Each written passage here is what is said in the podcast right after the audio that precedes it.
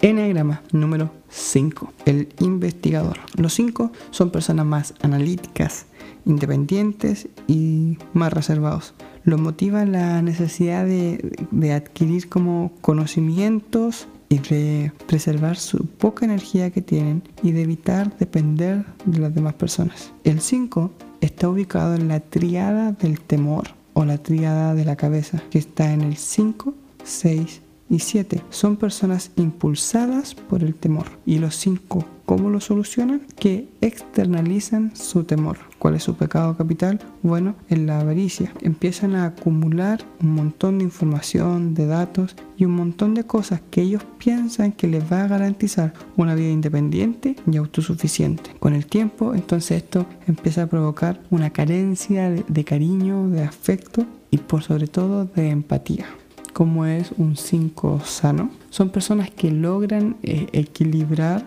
lo que observan con cómo actúan, así como de permanecer neutros y cómodos. Son capaces de, de enseñar todo lo que ellos saben, todo su conocimiento que han adquirido. Son buenos maestros y se sienten parte de un todo y no observadores desde una vitrina, no se sienten fuera de lo que está ocurriendo.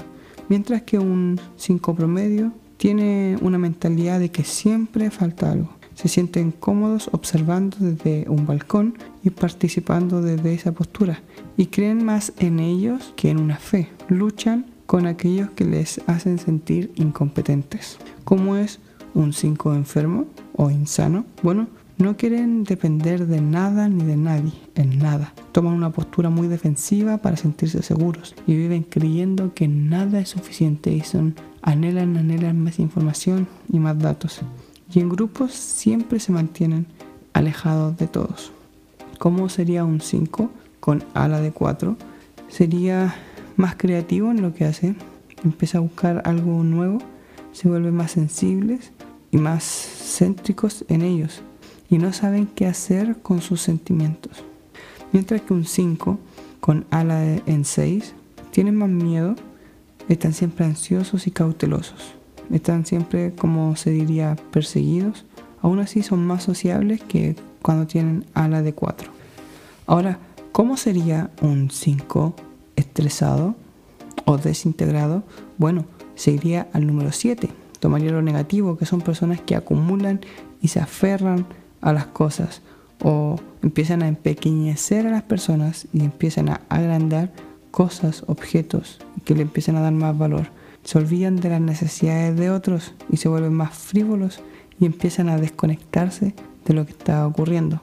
Mientras que cuando está seguro o integrado, toma lo positivo del número 8. ¿Qué es esto? Que se vuelven más espontáneos, pero se hacen más presentes físicamente y se vuelven más enérgicos, están más confiados porque saben y también se vuelven más francos porque saben y quieren conocer y experimentar algunas cosas más de la vida. Si hablas con un 5, probablemente te diga cosas como puedo cuidarme solo y los demás deberían hacer lo mismo. No me siento cómodo con gente a mi alrededor. Cuando quiera decir cómo me siento, lo voy a decir sin que me pregunten. No entiendo por qué la gente se reúne solo por reunirse.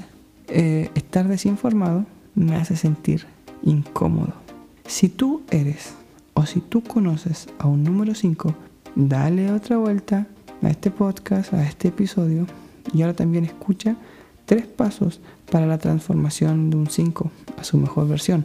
Primero, deja eh, que las emociones actúen de manera más natural en ti. Luego, si quieres, puedes dejarlas ir. Segundo, sal de tu zona de confort y muestra más quién eres, más que lo que sabes. Y aun cuando no te sientas seguro de ti mismo, dale y únete a una, a una conversación.